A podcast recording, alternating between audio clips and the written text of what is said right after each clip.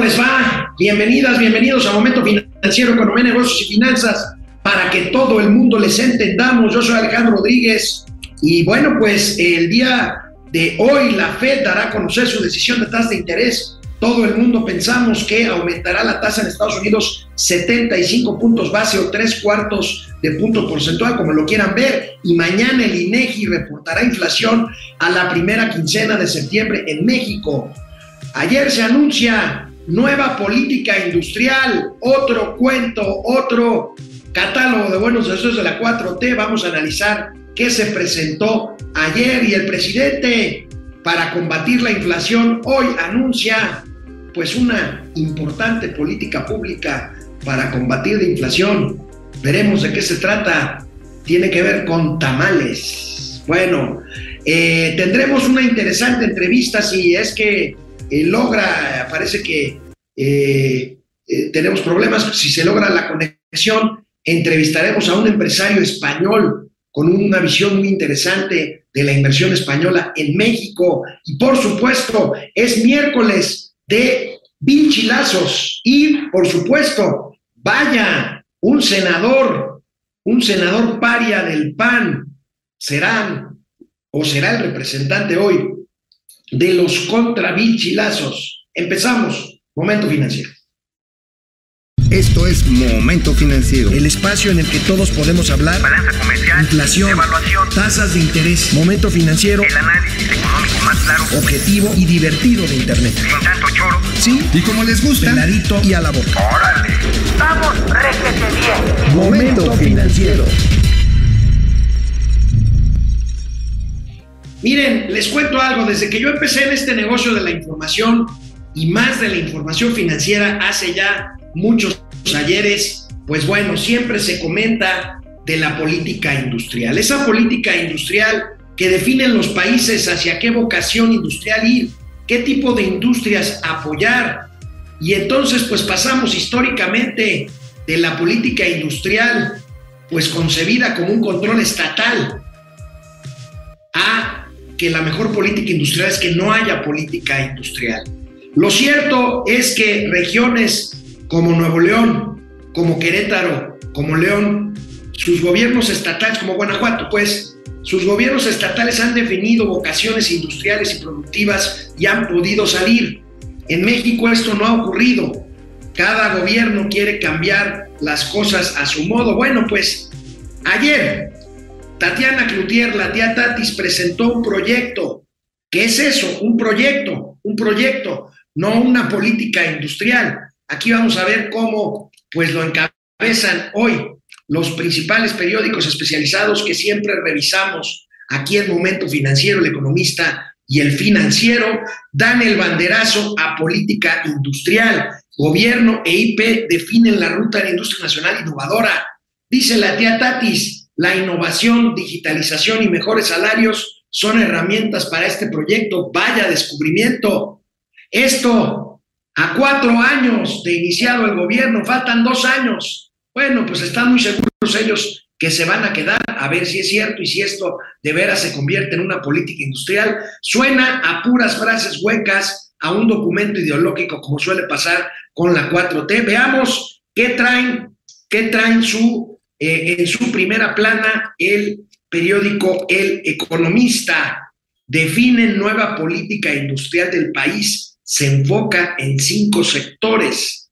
Agroindustria, servicios médicos, sí como no, y farmacéuticos, sí como no, electrónica, electromovilidad e industrias creativas. Se privilegiarán actualización tecnológica contenido nacional y desarrollo de capital humano. Fue una reunión ayer en donde, eh, pues les repito, a dos años de concluir el, el, el, sexenio y en un país con una economía por debajo de los niveles que teníamos en la, antes de la pandemia y sin inversión, ya lo hemos dicho, se presenta este nuevo catálogo de nuevos deseos. ¿En qué consisten los ejes? Vamos a ver los ejes de esta supuesta nueva política industrial del gobierno de la 4T. Por ahí estoy viendo ya Mauricio, ahorita lo comentamos. los objetivos transversales. Ah, caray, esta palabra tan de moda en los, en los gobiernos neoliberales cuando se este, diseñaban políticas públicas, los objetivos transversales de la política industrial, ahí los tienen. Lo que pasa es que Mauricio, Mauricio ya hizo ruido y entonces ya se me borró la pantalla completa y ya no alcanzo a ver los malditos objetivos. Mauricio Flores, buenos días, ¿tú los ves? Pues mira, yo sí te, este, te estoy viendo a ti. Lo otro sí traigo medio vista pornográfica, se ve medio borroso. No sé si es porque, este, bueno, mira, los objetivos transversales se los cuento aquí. Este es el documento que presentaron ayer. Y a reserva, porque no me quiero spoilear, de que mañana les voy a publicar ahí en alguna de las columnas algunos triángulos de esta maravillosa propuesta en la cual solamente se tardaron cuatro pinches años en pensarla, coño. Oye, si hubieran tomado seis años, ¿cuál es la pinche prisa? Es más, déjame te digo algo que sí está bien chistoso. Bien, bien chistoso. Es de esos, em, yo diría, eh, de estos mantras de la política chaira. Y dice, ¿por qué una política industrial? dice la tía, o sea, así, con, ya sabes, el maciosario, un extraño enemigo en el pecho, dice. Durante las perras malditas, no, eso no es. Durante las administraciones anteriores se afirmó que la mejor política industrial es que no existiera. Hoy los resultados adversos de esta afirmación demuestran la necesidad de un cambio de ruta, por lo que nos hemos propuesto encaminar los esfuerzos de los actores económicos hacia un modelo industrial que genere crecimiento económico incluyente. Puro choro, amigo. Amigo. Ver, Tavo, échanos lo que no alcancé a leer. Aquí lo tengo ya en la pantalla. A ver, échalo, ponlo, ponlo, ponlo. A ver, ahí está. ahí está. a ver. Ahí Fíjate, está. innovación y tendencias tecnológico-científicas, formación de capital humano para las nuevas tendencias, promoción de contenido regional y encadenamiento para MIPIMES. Pues es lo que no han hecho. Industrias sostenibles y sustentables, pues será con el carbón de Manuel Bartlett. Y conste que digo el carbón con la R antes de la B, con el carbón de Manuel Bartlett. Oye, mira, es puro choro. Y es más, déjame decirte esto con que decir, o sea, eso de ponerse, nosotros somos los primeros en tener estas ideas.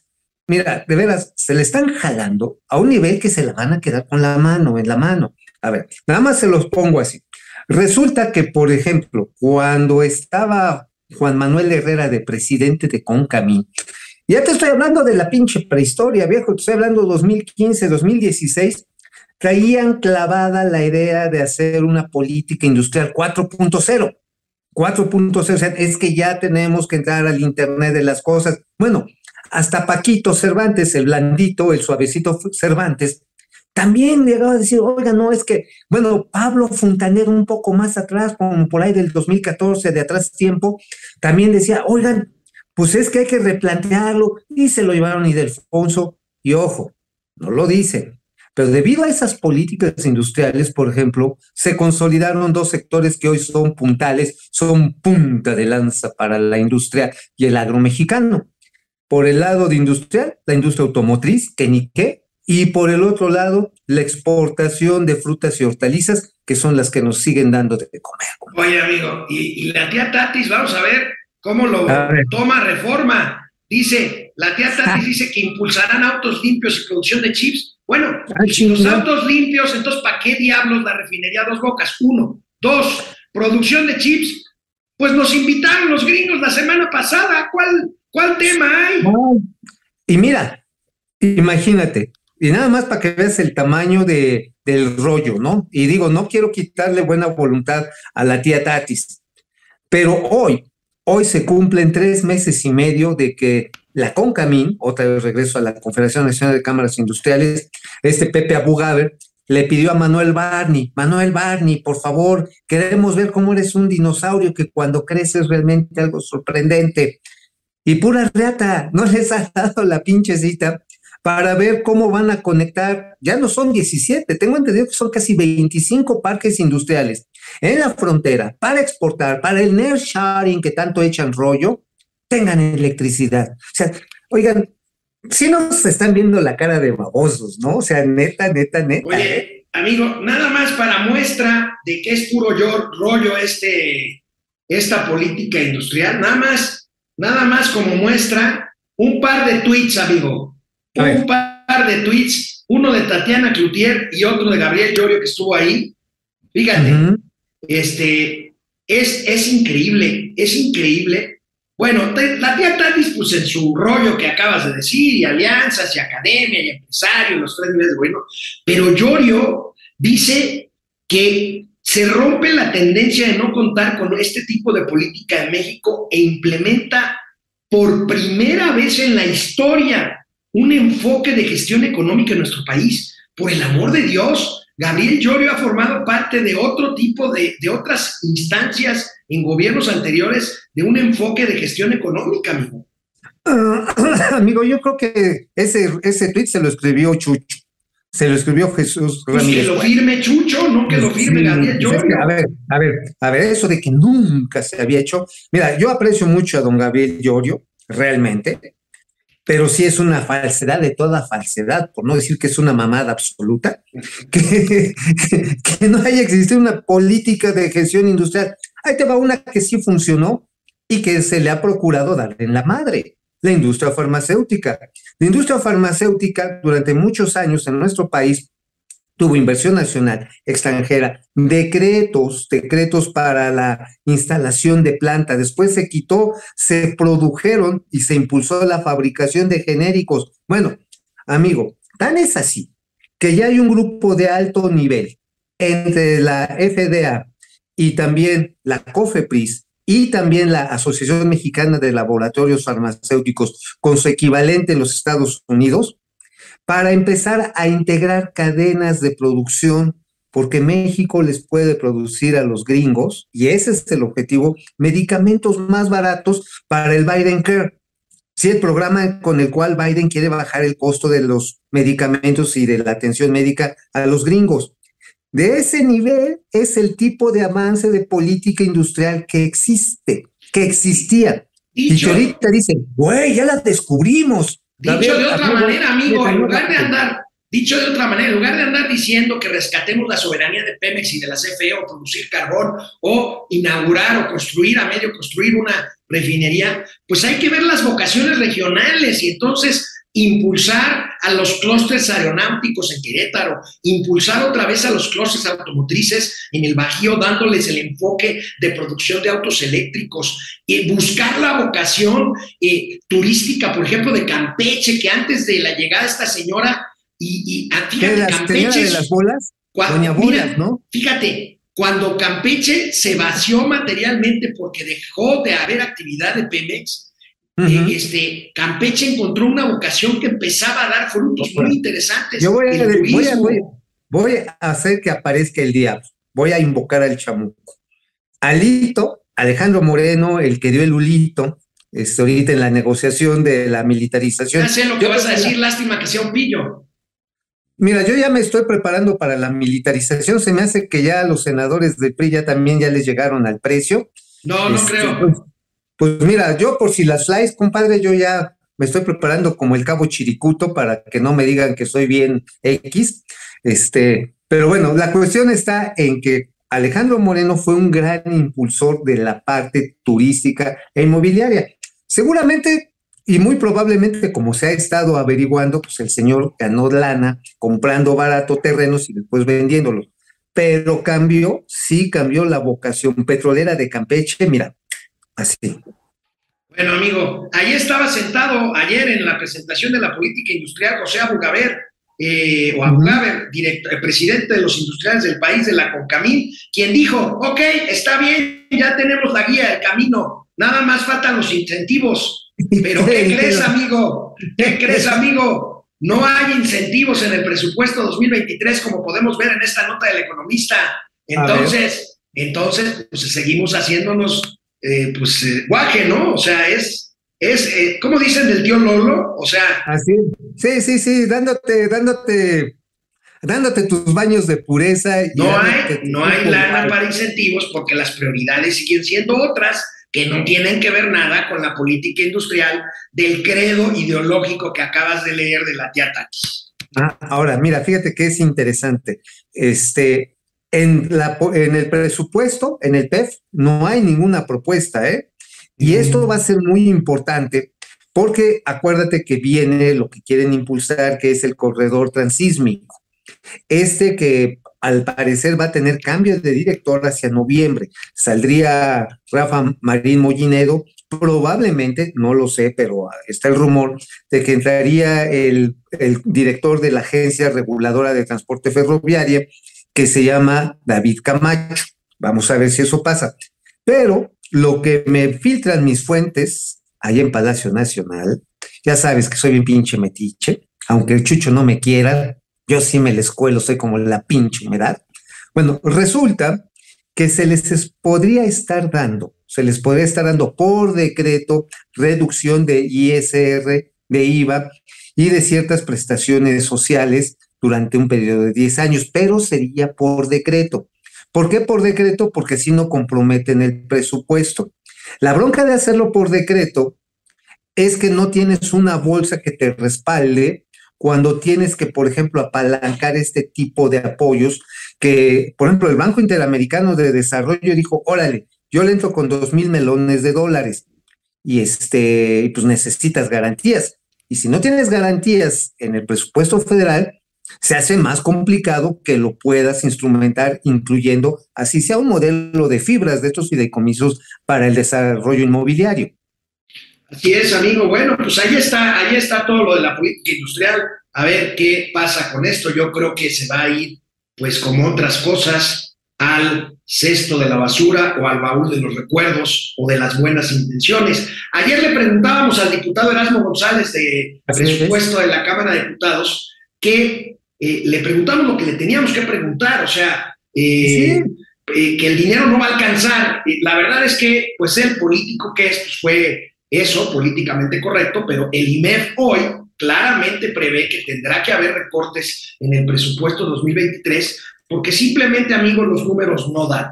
O sea, los ingresos previstos por el paquete económico con base en un crecimiento del 3%, no se va a llegar a ellos y los gastos, pues eso sí son los gastos que se tienen que hacer y por lo tanto es inevitable el gasto, eh, el, el, recorte del gasto este, ante esto. Vamos a ver de qué estamos hablando Vamos a ver las cifras, ahí está, amigo, la diferencia ahí entre ingresos. Ahí está, amigo, y, y, el costo de la deuda, que también nos lo preguntaban nuestros amigos ayer, que hablábamos con el diputado Erasmo González, el costo financiero de la deuda, que yo también ya había dado la nota aquí en el momento financiero, de que pues este año es cerca de un billón de pesos, si la memoria no me falla, no alcanzo a ver ahí.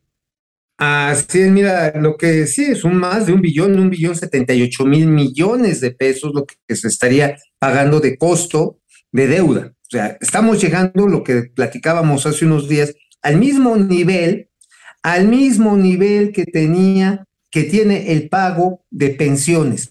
O sea, se está pagando, estamos pensionando a los acreedores de este país. Sí. Y bueno, mira, eh, aquí el asunto es que, ojo, el presupuesto se da un, un margen muy amplio, crecimiento de 1.2 o, de, o 3%.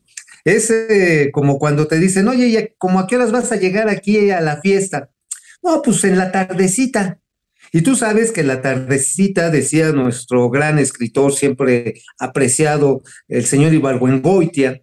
Jorge Ibargüengoitia. Jorge Ibargüengoitia, que decía, Maten a León, los relámpagos de agosto. Y uno maravilloso, instructivo para vivir en México. Como maravilloso, muy, muy divertido. Si no han leído a Jorge Ibargüengoitia, de verdad. Véanlo. Léanlo. Bueno, pues en él se basa la, la, la, la, famosa, la famosa ley de Herodes, se basa en una novela de Jorge Ibargüengoitia. Ajá, esta es la ley de Herodes. Y bueno, en el caso específico de la tardecita, Ibargüengoitia definía que era ese espacio indefinido que empezaba a mediodía y acababa por ahí de las 7 de la noche. Entonces, cuando agarra y el presupuesto tiene esta laxitud, dice, no, pues entre 1.2 y, una, y 3%, pues es igual que digas, pues voy a llegar en la tardecita. ¿Quién sabe qué es lo que va a pasar en el Inter? Si nos vamos al escenario negativo, sí. entonces lo que está diciendo el IMEF, el Instituto Mexicano de Ejecutivos de Finanzas, va a ser cierto que no va a haber lana suficiente para sufragar los gastos. Bueno, amigo, y lamentablemente cada día que pasa se confirma con cifras nuevas lo que hemos venido aquí documentando, el crimen del desabasto de medicinas. aquí tenemos lo que implica la reducción de presupuesto para compra de medicinas. Primero, me llama la atención que todavía se le asigna presupuesto al INSABI, que se supone que ya Sí. está más muerto que María Antonieta. Pero bueno, si vemos el presupuesto, si vemos el presupuesto del INSABI, baja, amigo, y se destinará, se destinarán 170 mil millones de pesos para la adquisición de medicamentos. Nada más que, ¿qué crees? Hay un diferencial, tú tienes los datos. Se necesita Ajá. cierto número de unidades de medicamentos y aux- auxiliares o accesorios médicos y pues hay un déficit ahí de varios cientos de miles de ellos porque el dinero simplemente no alcanza. Sí, mira, eh, lo que se requiere este país en manera, de manera así muy sucinta son alrededor de 2.000, 2.100 millones de piezas anuales de medicamentos y también de productos o insumos de salud eh, que van desde gasas, van guantes quirúrgicos, eh, van también algunas, eh, algunos ins- instrumental menor, bisturís, etcétera, etcétera. Son 2.000 a 2.100 millones de piezas. ¿Y de esos Esto- cuántos se van a comprar? Pues andan diciendo que a lo mejor 1.500 millones de unidades, ¿eh? O sea, Es hay más, un déficit ahí no más de 700 mil millones. Nada más. Ahora, Nada más. fíjate. Además, hay otra bronca muy interesante en todo este pedo, amigo. Eh, las compras que está haciendo el INSABI las sigue haciendo a, a través de esta, de, de esta organización de Naciones Unidas, la UNOPS, que, este, que no saca un gato a miar. O sea, la UNOPS de veras es una pinche calamidad. El nivel de desabasto que tiene precisamente eh, el INSABI a través de UNOPS es del 40%. Ni en el periodo perro asqueroso neoliberal, fuchicaca, este, estábamos tan, tan abajo. Llegamos a estar con Enrique Peña, bebé, a 98% de suministro. No, bueno, y- y 60. por- fíjate, 98% de suministro y por no hablar de la vacunación, que era ya casi 100% de la población padre- para el cuadro básico de, vacunas. Esto ha bajado a 70%, si no es que menos, de cobertura de vacunas tan simples que tú y yo desde niños sabemos que la triple, la polio, eh, la pa- eh, papera, sarampión, están cubiertos absolutamente todos los niños de este país que estaban. Amigo, estás únicamente haciéndole el caldo gordo a los niños neoliberales. Les estás haciendo el caldo gordo a estos niños golpistas, a estos niños aspiracionistas que seguramente quieren ir a vivir a la Benito Juárez, a la, de la- alcaldía Benito Juárez, que seguramente votan por el PAN. Mira, te voy a aventar a Chimpachairo, que sale siempre a defender los posicionamientos de nuestro heroico gobierno. ¿eh? Te lo voy a aventar, ¿eh, güey? Entonces, aguas, porque si no los te acercas al rincón de los trancazos, porque esos chamacos no se merecen una vacunación. Que trabajen para ello, chinga. La patria es primero. Qué poca madre, qué poca madre, amigo. Ya me hiciste enojar. Rápidamente, amigo, tenemos tres minutos para tus dos calumnias. ¿De qué escribiste en eh, el periódico La Razón? Bueno, en la razón, una descentralización de Chiripa. Ya les pasamos, y ahí por exclusiva interplatanaria intergaláctica, ¿qué va a suceder con los 15, el 15% de vuelos que están en el AICM en proceso de traslado a otros aeropuertos? La nota es que no se van al AIFA, no va a aumentar lo que ya tenían pactado. Yo te lo dije, se iban a ir a Toluca o a otro lado. Ah, bueno, no se fueron a Toluca, todavía no. Se están yendo, ojo, a Guadalajara, se están yendo a Monterrey, se están yendo a Veracruz y se están yendo a Cancún. O sea, es una descentralización de Chiripa. Bueno, ¿y qué va a pasar con los vuelos que había aquí en la Ciudad de México? Van a compactar horarios. Es decir, si habían dos vuelos, pensemos a Monterrey, uno a las 11 y otro a las 12 y media, pues van a agarrar a lo mejor un horario a las 12 y tratan de meter un avión más grande que lleve más gente a ese horario. O sea, es, una, es un manejo de, eh, de ahora sí que le llaman del uso horario del, de la escaleta que tienen para el slot, pero no se van a ir al AIFA. Entonces, ¿qué está sucediendo? Un chiripazo que esta administración logra después, después de haber este, cancelado el Naim. Y acuérdate que llega López Obrador y dice, no, sí, vamos a descentralizar la Ciudad de México. Ni madres, no hubo nada de eso. Pero en consecuencia, pues ya se dio el chiripazo. Entonces, ya va a haber vuelos directos, imagínate, así de punto a punto. Mérida, Monterrey, va a haber más. Y esto porque, pues, con esto te evitas el paso por la Ciudad de México, Claro, lo cual claro. también tiene sus, tiene sus ventajas, ¿no? Eso debe de haber pasado. Pero bueno, amigo, ya que hablas de aviación, antes de pasar a tu calumnia del Independiente, me llamó la atención esta nota en Reforma de que se va o ya se fue el gerente de, de la IATA, de la, de la Asociación Internacional de Transporte Aéreo, la máxima autoridad en materia de- de líneas aéreas. El gerente, el gerente meji- de México Ah, no. se fue. ¿Qué pasó ahí, eh? Huitláhuac. Huitláhuac Gutiérrez. Mira, no tengo muy claro qué fue lo que sucedió, pero bueno, acuérdate que Peter Cerda es el que está eh, representando a la IATA en México.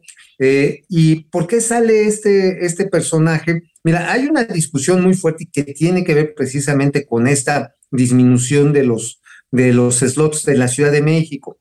Nada más procuramos hablar que si Aeroméxico, que Mexican, que, que Interjet, que, bueno, Interjet no vuela, Volaris, Viva Aerobús. Eso, Aviaxa, Aviaxa, Aero California, Mexicana Oye, de Aviación. Avi- te paso un chisme, A te ver, paso un chisme. El, este, el hangar de Aviaxa ya lo vendieron en el de la ¿y a quién se lo México. dieron? Se lo Eh, vendieron a Continental A. Continental. Ah, Es un, buena, Sí. es, un, es un hangar de buen tamaño. Está justo, está justo enfrente de la, de la parte, digamos, central de la Terminal 1. Ajá, efectivamente, entre la sala 6 y la sala 9, más o menos, ¿no? Si recuerdan nuestros amigos y amigas que alguna vez viajaron por la terminal exclusiva que tenía en el aeropuerto de México, Aeromar, es de ese lado, del lado del hangar de la Marina. Ahí está, es un hangar, es un hangar bastante grande el que era de Aviaxa. Entonces ya lo tiene Ajá. Continental. Ah, Ya bueno. lo tiene Continental, amigo. Y bueno, la cuestión está en que eh, había también otras aerolíneas que estaban buscando acomodo, eh, incluyendo las extranjeras, y pues no jalaron, ¿eh? O sea, su impacto no es tan grande, sin embargo, con la reducción de slots pueden afectar en los horarios.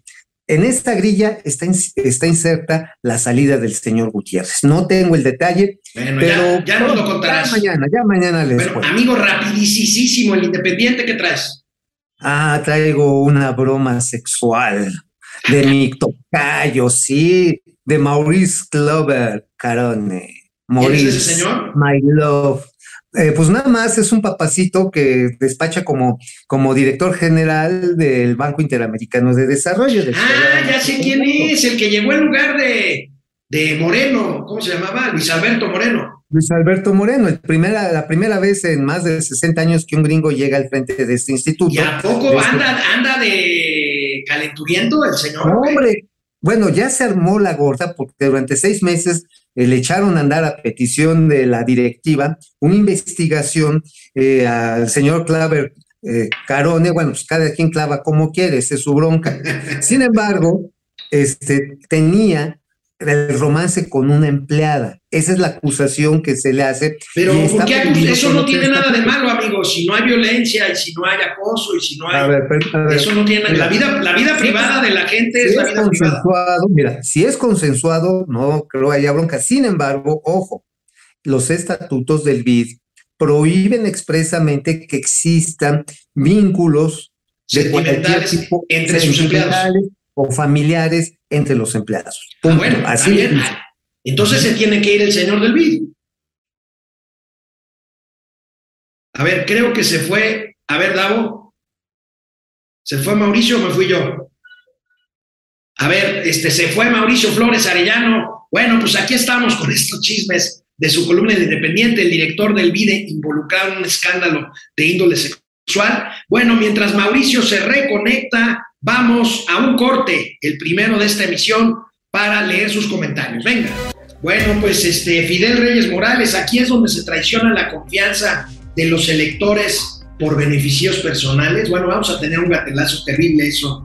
El, narco de José Narro borró de su cuenta de Twitter cuando le encontraron fotos con los líderes del crimen organizado. Sí, pero dice que son eh, campañas de enemigos, desvergonzados, sin vergüenza. Y adivinen qué va a pasar, nada, porque este gobierno apoya y solapa el narcotráfico. La Guser, aquí es donde se nota la comodidad de recibir dinero gratis. El día que ya no hay muchos andarán como los cubanos a lo que Obrador nos quiere llevar es a una segunda Cuba, no una Venezuela. Híjole, bueno, espero que no lleguemos a eso. Eh, Mari Sánchez, estos políticos de hoy deberían aplicar la frase del general Negrete, papá de Jorge Negrete, yo tengo patria antes que partido, no destruir instituciones y toda la atención en educación y, los niños de México. Sí, sí, tienes razón.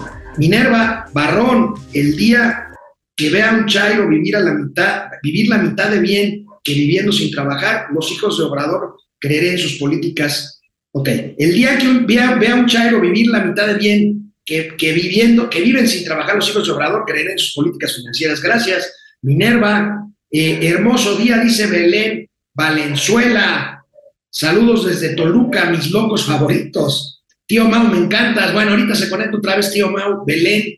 Fidel Reyes, los países desarrollados hacen las mayores inversiones en salud y educación. En México mágico, adivinen, pues no. Ramiro, Raimundo Velázquez, saludos tío Alessandro y tío Mugricio, los más financieros y también saludos a la danza machuchona, a Les, Aleluya Lequi. O sea que solo darán medicamentos a los estados donde hay Insabi, o sea, tres estados de la República, híjole.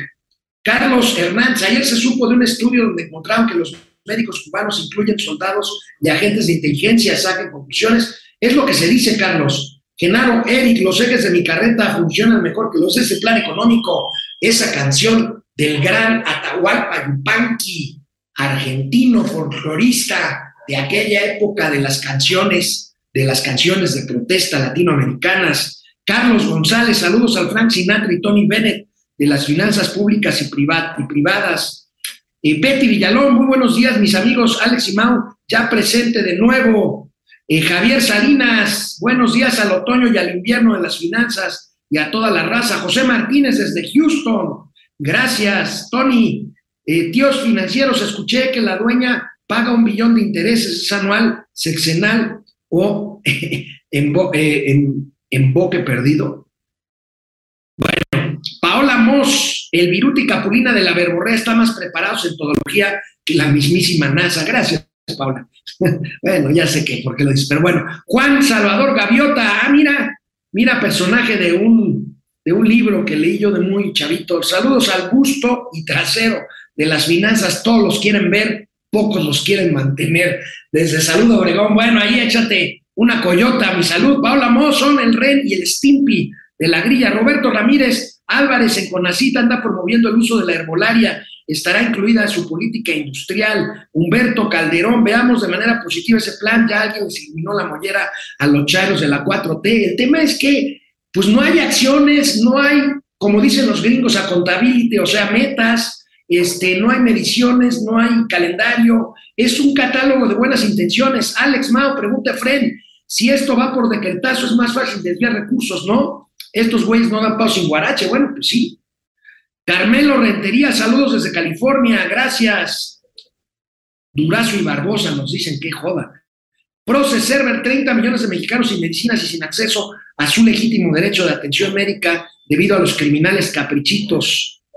Vera Mizuk, hola, buen día hasta México, los saludo desde Busan, Corea, órale. Órale, saludos hasta Corea. A Mauri Serranov, Alex justificando sus amoríos con el becario. Doctor Mauri Serranov, si no te cabe, no repartas, doctor Serranov. Gracias, volvemos. Bueno, pues tenemos una entrevista que presentará Mauricio Flores Arellano, muy interesante por los tiempos que estamos viviendo.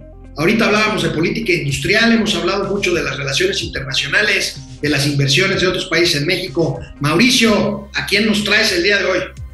Bueno, hoy tenemos al vicepresidente de la Cámara de Española de Comercio en México para la región o centro occidente de nuestro país.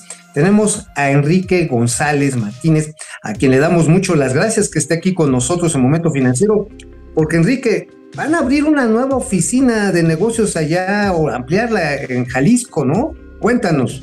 Mira, te cuento un poquito, Mauricio.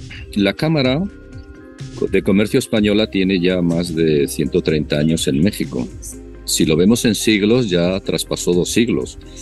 Las primeras eh, personas que llegaron a México eh, tomaron el objetivo de hacer una asociación de empresas eh, con la cual, de alguna manera, trascendiese en el futuro y en el mundo. No es como cualquier asociación que dura 5, 10, 15 años, llevamos más de 130 años en México.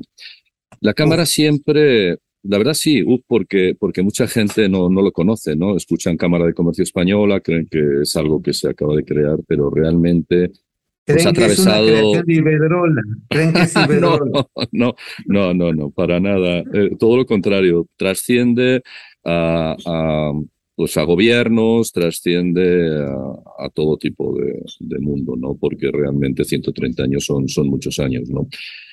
Eh, ¿Por qué eh, Jalisco? Y dices, ¿por qué abrimos Jalisco? Realmente este, eh, la Cámara es el reflejo de la inversión en México y siempre ha estado eh, bastante centralizada. Entonces se decidió con nuestro nuevo presidente, Antonio Basagoiti, que eh, hiciésemos una, una expansión. Y hoy la Cámara tiene cuatro delegaciones. Tiene la delegación de todo el sureste que está en Cancún, tiene la delegación de Monterrey, tiene la delegación de Centro Occidente, que yo presido, y tiene eh, lo que es la Cámara Central de la Ciudad de México, que dirige nuestra directora general, Joana Torrens. ¿no? Entonces, pues la realidad es que eh, nunca habíamos hecho una incursión importante para irnos a, a, otros estados. ¿no? Llevamos dos años y medio, tres años ya haciendo crecer las delegaciones, pero nos pilló la pandemia también. O sea, justo Claro. coincide que viene la pandemia y teníamos eh, previsto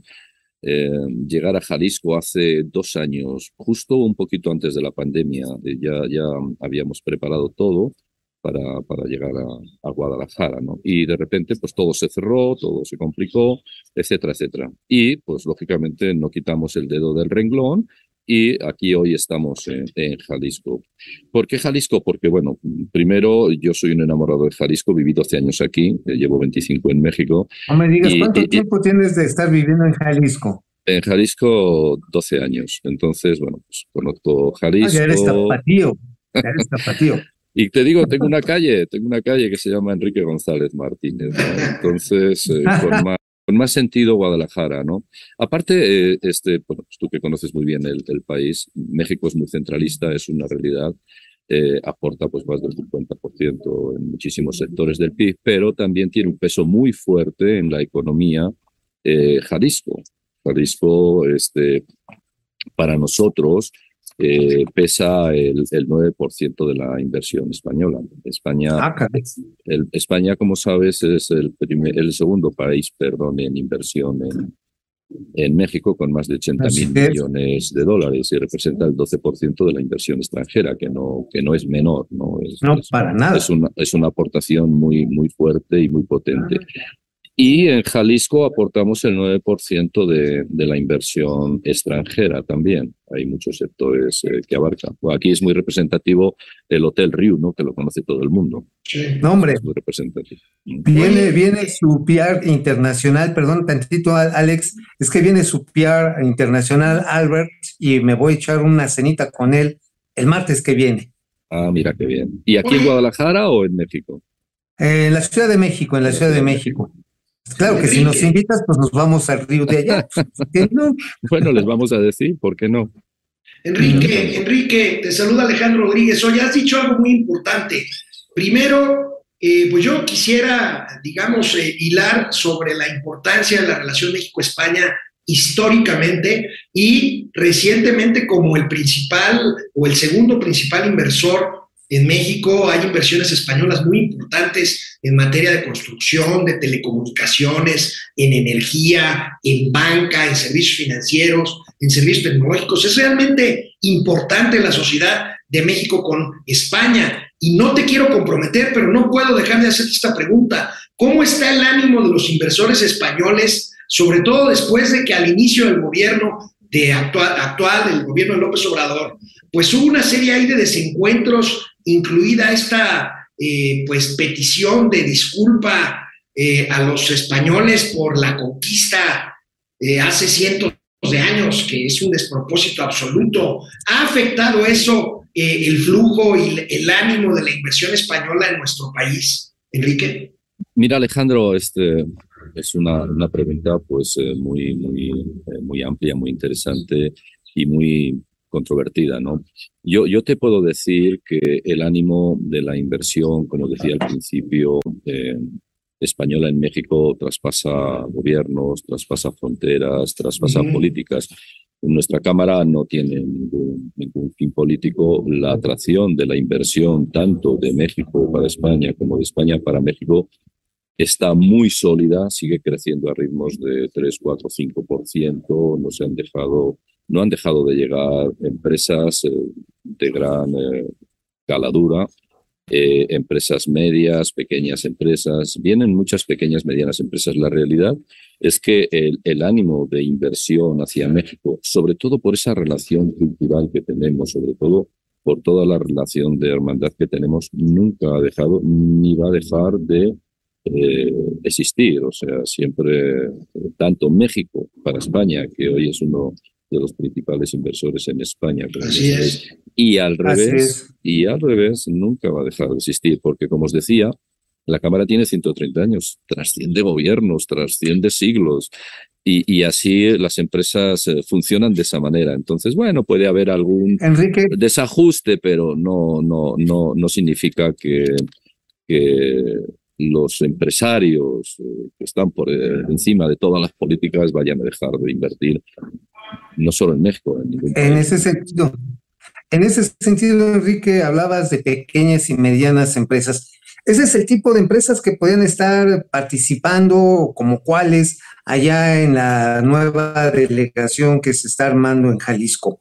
Digo, me encantaría conocer una pyme que venda vinos de Rioja, por ejemplo. Este, Mejor de la muy Ribera. padre. Mejor de la Ribera. Bueno, bueno, ya, dos, de cualquier lado. ya se decantó Enrique, qué bueno, yo coincido con él. Bueno, eh, yo, soy, Rioja. yo soy de los dos mundos, de La Rioja y de La Ribera. Y también soy de los vinos mexicanos, porque, bueno, pues. Maravilloso Valle de Guadalupe.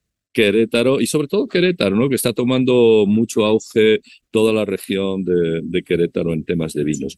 Pero con mucho gusto, Mauricio, te podemos presentar eh, una, una pequeña empresa de importación de vinos que trae vinos de La Rioja y de la, y de la Ribera. Entonces, un día nos ponemos de acuerdo y, y aquí en, en Guadalajara hacemos una, una cata eh, en un bonito restaurante que se dedica casi exclusivamente a vinos, que se llama Rayuela. Estás invitadísimo y nos podemos organizar y él nos hace, él es sommelier y nos hace una buena degustación de vinos. Pero eh, fíjate que eh, en temas de pequeñas y medianas empresas y cuando comentas el tema de, de vinos, eh, yo recuerdo hace ya varios años que era muy difícil encontrar ciertas eh, marcas y volúmenes de vino. Hoy, hoy España es el, pues prácticamente eh, primero, segundo eh, eh, bebiendo vinos españoles, o sea, eh, está superando a, pues, a Estados Unidos, a Chile, a Argentina. Antes era complicado pedir un vino español, pero hoy en todos los restaurantes tienes Ribera primero y, luego, y luego Rioja. Oye, Pero- déjame retomar, Enrique, la pregunta de Mauricio. ¿Y, y, y de qué estamos hablando ahorita? ¿Qué proyectos trae? ¿Qué tipo de empresas medianas y pequeñas españolas están trayendo allá a la región de, de Jalisco este, para, para hablar ya de casos concretos? Este, ¿Estás muteado, este, Eh, Enrique? Enrique, se Ya, ya, ya. Ah, ya, Ya, perfecto. perdona. Adelante, algo, adelante. Algo, algo Pasa, tocamos pasa. por aquí, ¿no? ¿Eh? Son los gajes del directo, ¿no? Como dicen. No, tenemos, tenemos, mira, en todo lo que es eh, aeronáutica, por ejemplo, eh, toda la parte del aeropuerto del Pacífico siguen creando pequeñas, medianas empresas para la atención y es una inversión muy fuerte que, que es española. En todo lo que es la parte automotriz está el grupo Antolín, eh, que siempre trae empresas a que se instalan alrededor de Honda, que está aquí en, en Querétaro. En turismo ya hemos dicho el Río, pero Mm. también hay otras pequeñas inversiones hoteleras de, de otros hoteles pequeñitos, ¿no? Hoy este, que tenemos eh, la inauguración y el evento, pues van a llegar eh, empresarios de- del sector eh, eh, turismo, muebleros, servicios, automotriz, etcétera, ¿no? Van a llegar todo tipo de, de- de empresarios Claro. a- a- al evento, ¿no? Y estaremos trabajando, lógicamente, pues para sumar y que eh, empresas que ya están instaladas incluso en otros lugares también vengan y conozcan Jalisco a través de la Cámara de Comercio Española, ¿no? Como, como inversión y sobre todo en el tema de tecnología, porque como bien sabéis, Jalisco es el, pues es el Silicon Valley, ¿no? Así de, es. de, de México, Así es. grandes compañías se están instalando aquí. ¿no? Oye, pues Enrique, este, nos gustará conocer a detalle qué empresas son las que van a estarse promoviendo, cuáles son las que van a llegar. Se me olvidaba, por ejemplo, que AENA es parte de los inversores del Grupo Aeroportuario del Pacífico, Es por correcto. ejemplo, y que, bueno, hay que reconocerlo, los aeropuertos del Pacífico son quizás de los mejor diseñados y bonitos en la actualidad del sistema aeroportuario mexicano. Han hecho un gran trabajo. Entonces, este, es. Mira, Mauricio, como anécdota, perdón que te interrumpa, a mí me tocó recibir a ENA aquí en, en Jalisco Ah. cuando yo vivía aquí y me, me- me tocó recibir a ENA, Acciona, vin- vinieron cuatro empresas españolas que tuvieron la concesión para eh, hacer crecer los aeropuertos del Pacífico, me tocó recibirles, me tocó conocer a sus directivos y la verdad que han hecho un trabajo excelente en todos los aeropuertos, eh, sumando cada año inversiones muy fuertes y mejorando. Yo conocí el antiguo aeropuerto, conozco hoy el nuevo, lo utilizo y, y pues no tiene nada que ver. Bueno, la ciudad de Guadalajara se ha transformado de una forma espectacular en los últimos 20 años, ¿no? En todos, en las es. ramas, ¿no? En todos los servicios. Bueno, pues Enrique, ya nos darás pormenores de esta inauguración, pero también de los negocios que van a ir trayendo, como decía Alejandro, pues de repente nos saca un poco de ronchas que pues pidamos el regreso del penacho de Moctezuma y que nos pidan Mira, yo- disculpas por Yo los poco, pelo tengo. Yo, yo también, no hablemos de eso. Bueno, sí, Gracias, Enrique. pues. Eh, Muy bien. No, yo creo que la relación de España y México trasciende, de- como os decía, todo, ¿no? Yo creo que hay una relación tan excelente que los inversores españoles no van a dejar de, de llegar a, México este siglo, el siguiente, el siguiente y el siguiente. Así que así sea. Por los siglos de los siglos. ¿eh? Así sea. Y de México a España también, para que no Hay digan. grandes, grandes inversiones hoy de México en España. Yo conozco es, muchas empresas sabemos. mexicanas que están por allá, como el Grupo Sigma, como eh, pues, pues el, el mismo Slim, este, Sí, sí, etcétera, sí, etcétera. sí, sí. Bueno, Ajá. pues. Enrique, Enrique González, muchas gracias. No, daros las gracias a vosotros, estamos a vuestras órdenes, de verdad, Alejandro, de verdad, Mauricio. Ya os iremos pasando información de todo lo que se está haciendo en, en Jalisco. Y es un gusto estar con vosotros y felicitar a todos tus seguidores y, y seremos un fiel seguidor tuyo, ¿eh, Mauricio. Gracias, Y Enrique. Alejandro. Bueno, Gracias, Gracias. Enrique. Un saludo. Un saludo. Hasta luego. Pues ahí tenemos un punto de vista bien interesante, amigo. Así y es. bueno, pues Así es. este, como dice Enrique, y esperemos que así sea, que siga fluyendo la inversión española y la de todo el mundo, a Sí, pesar, a pesar de las ocurrencias que haya por acá en Palacio Amigo, Nacional. decía mi abuelita que no hay enfermedad que dure seis años, pero tampoco enfermo que los aguante. Vamos a un corte y regresamos con una nota más y los gatelazos. Vámonos. Bueno, pues aquí estamos, aquí estamos con muchísimo gusto. Aleluya, Aleki. Hoy de verdad hay que cuidar la salud como si fuera or- oro. Así es. Laguser, López Obrador será el presidente más odiado en 2025. Aleluya, Aleki. ¿Qué tal el presidente alemán quiere que le vendamos gas? Infórmele que nosotros compramos gas a Estados Unidos. No producimos gas ni para nosotros. Pues sí. Mario Alberto. Sí, no. Oye. Ahora sí, oiga, me vende. No, jefe, mejor yo le venía a comprar a usted. Mario Alberto Álvarez, ah, qué viejito tan perverso, so- solamente setentero el viejito del Palacio Nacional. Claudia Rosa González, buenos días. Alex y Mau, bendiciones igualmente. Vera Misuk, Gracias. un abrazo, ya la habíamos saludado hasta, hasta Corea. Saludos a Obladi y Oblada de la música financiera. Nos dice Cap 52, 52. Chitos M, ¿cómo se explican que dentro de los fanáticos del Cacas haya gente preparada? Bueno, yo diría que hay resentimientos, ¿eh? Hay resentimientos y eso también se combina con cierto ego eh, Yo le llamo, yo le llamo nostalgia sesentera. o setentera, pero bueno. Saludos a los príncipes William y Harry de las finanzas, dice Betty R.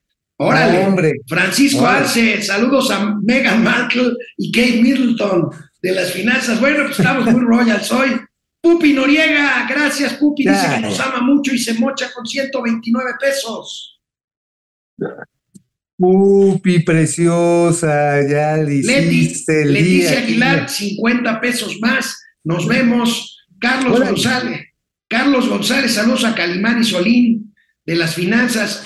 Fox Happy, viva España, la madre patria, viva España, sin duda. Carlos González, tío Alex, pregúntale si la inversión mexicana en España sigue creciendo. Se lo preguntamos, Carlos, y lo contestó, lo contestó, y realmente Sí. México es, una, es un país importante en materia de inversión en España y eso, y eso lo podemos perfectamente documentar, como dice Carlos Bimbo, Cemex, Carlos Slim, en Sí. fin, este, eh, la, eh, Carlos González, el tío Mau, ya se le antojó una Cuba con Torres 10. Sí, es tan naco que toma París de Mm. noche, Carlos. No, no, no, no, no, espérame, espérame. Lo mejor, lo mejor de la naquez es la calimocha con un duero. cabrón.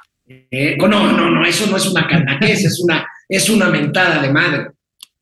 Pues por ahí va, por ahí va, pero pues yo sí he visto gente y así, ya así como que cuando andas con antojos macuarros, sale chido. Bueno, vámonos. Rodolfo Escobar Quevedo, saludos desde Acapulco.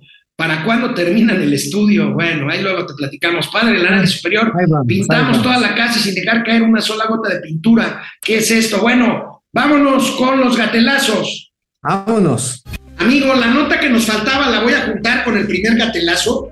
A Bueno, ver, mira, viene primero, en un ratito, en un ratito más la Fed va a anunciar, la Reserva Federal de Estados Unidos, que aumenta 75 puntos base la tasa de interés, o sea, 3, punto- tres cuartos de punto porcentual. Esto está Así casi, casi descontado, en un ratito más se confirmará, lo que dará pauta a que en una semana el Banco de México haga lo propio. Mañana el. INEGI reporta inflación y hoy el presidente se anticipa a lo que seguramente será el anuncio del INEGI de que la inflación sigue más o menos en los niveles donde está. Este es un catelazo adelantado, amigo, porque el ver, presidente anuncia hoy una medida de política económica relevante para combatir la inflación, una tamaliza.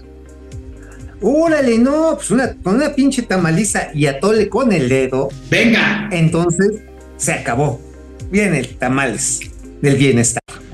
Atender el problema de eh, la inflación, que, se tiene control en energéticos, pero nos falta control, eh, reducir, eh, bajar los precios de alimentos. Por eso tengo hoy esta reunión y vamos a tomar una serie de medidas como buscar que no aumente los precios de los básicos.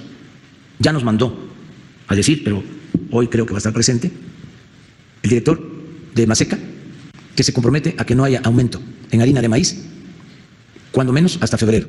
Y eso es importante, porque estamos hablando de la tortilla y de quien distribuye como el 80% de la harina de maíz. La otra empresa es Minsa, que también está participando y tengo una reunión con ellos. Fíjense que es tan importante, tan importante, tan importante la reunión, que hasta este, vamos a comer unos tamales de masa colada.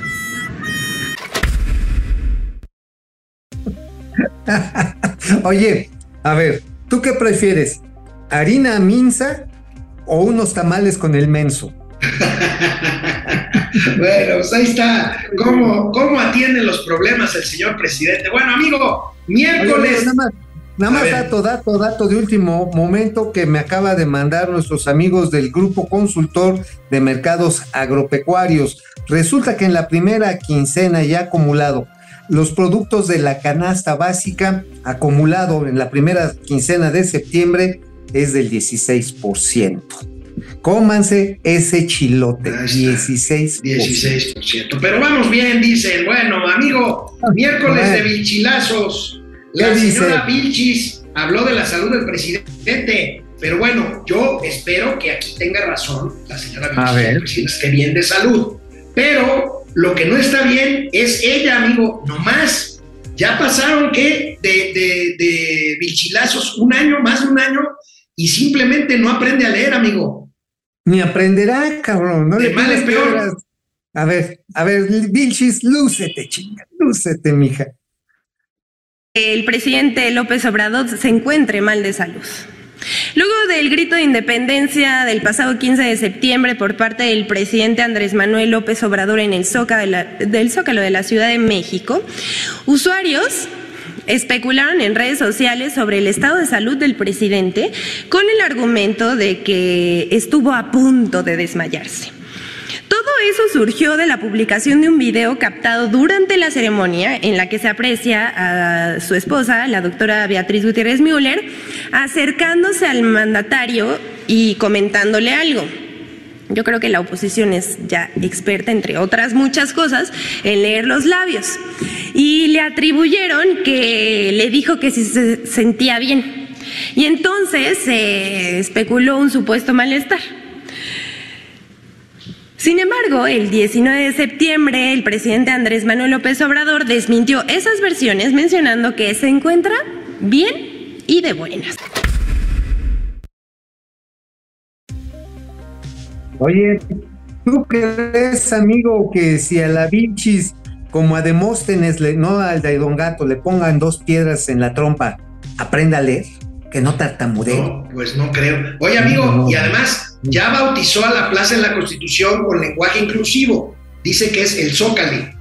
El zócale, el zócale de, de, de le constitucione. Es que es franchute. Oye, amigo, pero la Vilchis también te desmintió a ti, güey. Ah, chinga, a ver. Mira. A ver, a ver. Lánzate, Vilchis. El 17 el 16 de septiembre del 2022, usuarios y medios de comunicación como Debate y Político MX, así como el senador del PAN, Julen Rementería, difundieron fotografías que mostraban una presunta inundación en la refinería Dos Bocas tras fuertes lluvias registradas en Tabasco, pero esto fue falso. A raíz de esto, ironizaron que pareciera más un parque acuático que una refinería. El senador panista aseguró que este problema va a estar pasando siempre por la falta de una infraestructura y planeación adecuada que contempla la temporada de lluvias. Sin embargo, la Secretaría de Energía Rocío, la Secretaria de Energía Rocío Nale publicó fotos de la región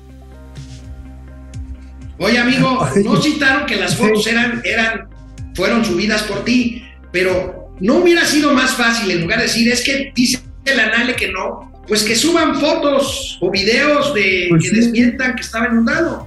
Oye, desmintieron 24 horas después. Dijeron, no, ya se fue el agua. No, pues qué chido que fue en 24 horas. Pues hubiera sido en 48, 76. Total, las pinches refinerías pues son como las tlapalerías, las cierras y las abres cuando quieras. Así, no Pero hay bueno, ¿no?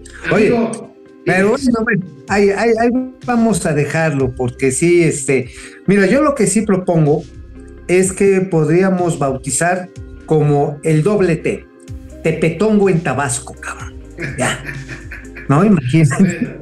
Oye, amigo, amigo, hoy hay un monumento al contravilchilazo.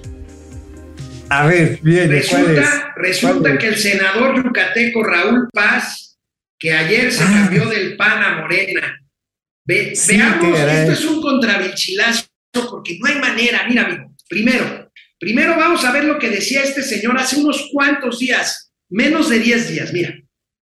A ver. ¿Cómo están? Buenas tardes. Estamos camino al Senado. En un ratito más estarán sesionando la Comisión de Justicia y la de Estudios Legislativos Segunda para analizar la minuta de la Guardia Nacional.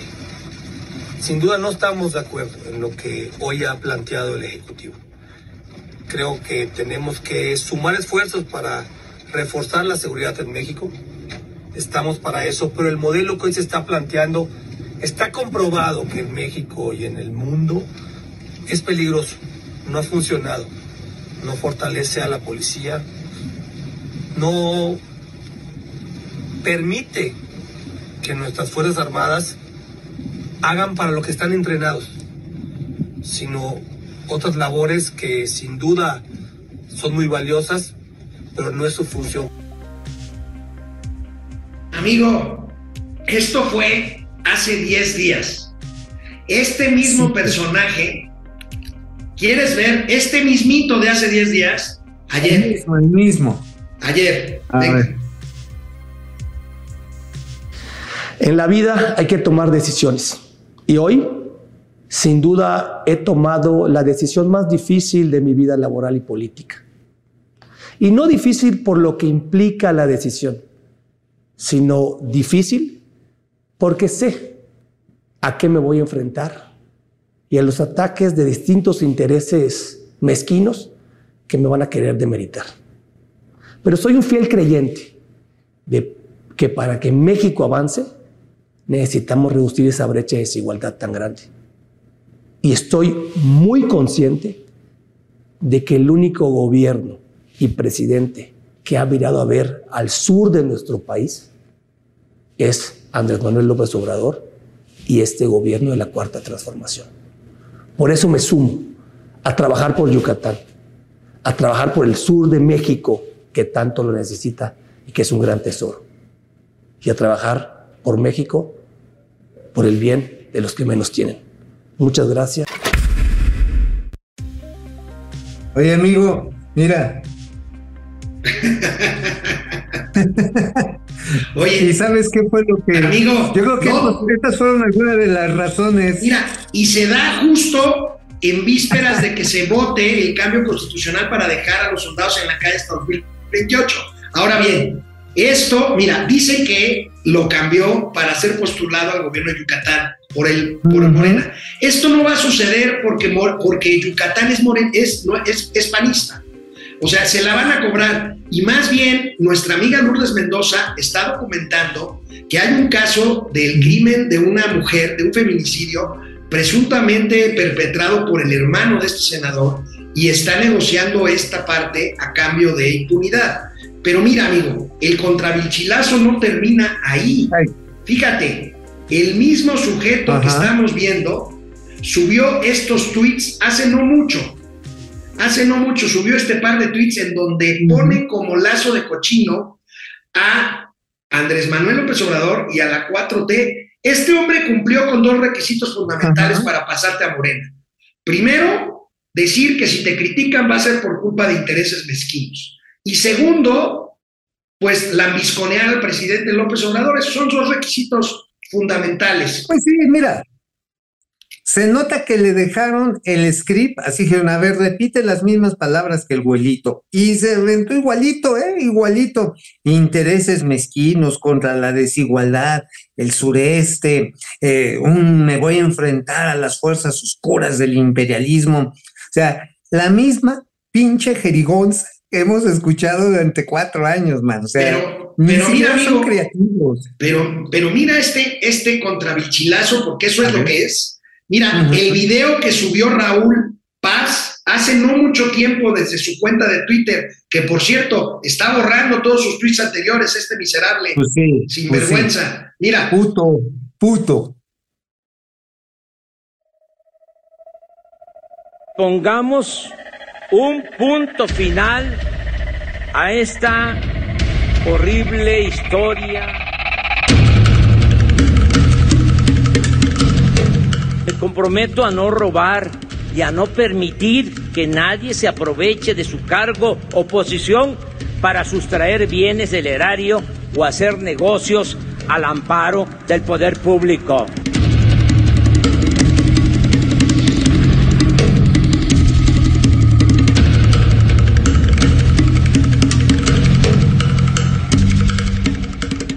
En el IMSS, dirigido por Zoe Robledo, ese día se estaba adjudicando un contrato a la filial de una empresa de su hermano, Gavino Robledo.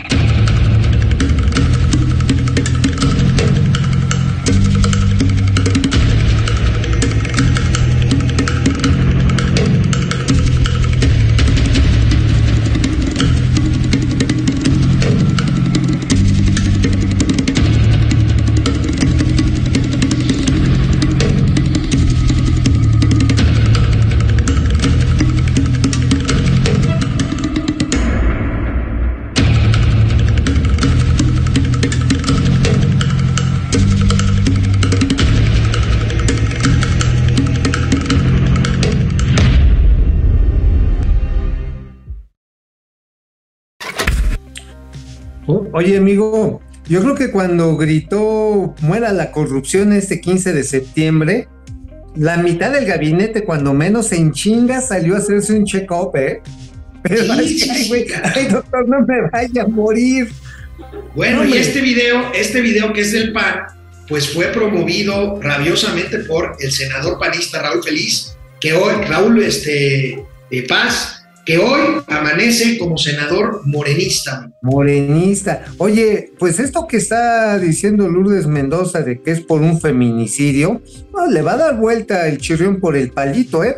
Lo cual, entre otras cosas, deja claro que este es un gobierno misógino. O sea, este gobierno no le interesa la causa de las mujeres, como lo han demostrado una y otra vez los movimientos pro mujeres y feministas en nuestro país. Ahí está. Bueno, amigo, ya nos vamos. Tenías un anuncio que hacer antes de ir. Ah, sí, sí, sí. Mira, este es interesante. Ya ves que nos movieron el piso bien cabrón el lunes. Bueno, resulta que hoy mismo a las 9 de la noche ADN 40 va a presentar un muy interesante reportaje en el que con expertos y con historia se trata de, de discutir si hay coincidencia o no, o hay causalidad de que los 19 de septiembre pues esté temblando. No es el único caso en el mundo. También en Chile, ¿Tú has tenido temblores en el Chile, amigo? bueno, en Chile sí ha habido, sí ha habido así de, ay, güey. A mí una vez me agarró uno en Chile, este, pero macizo, ¿eh? Este, sí, se movió el pinche el Hotel Hilton bien cabrón de ahí de Santiago, de Santiago Tianguistengo. Y este, este documento, porque es un documento muy bien elaborado, va a exponer este, las ideas que necesitamos discutir y sobre todo cómo estar prevenido. Porque, mira, estuvimos ahora sí que a dos décimas de punto en la escala de Richter de que esto se convirtiera una pinche tragedia. Pues muy bien, amigo. Hoy, o cuándo es este programa? Hoy, 9 de la noche, ADN 40 en todas sus plataformas. Perfecto, amigo. Nos vemos mañana. Mañana es tu cumpleaños. ¿Te vas a tomar el día miserable, huevón? No, ni madres. De hecho, tengo una grilla muy tempranera, pero sí, ya después, como por ahí de las 2 de la tarde, bajamos la cortina y nos vamos a seguir chingando con las columnas que mañana tienen que salir, el viernes también. Vámonos, nos vemos mañana, amigo. Ahora nos vemos.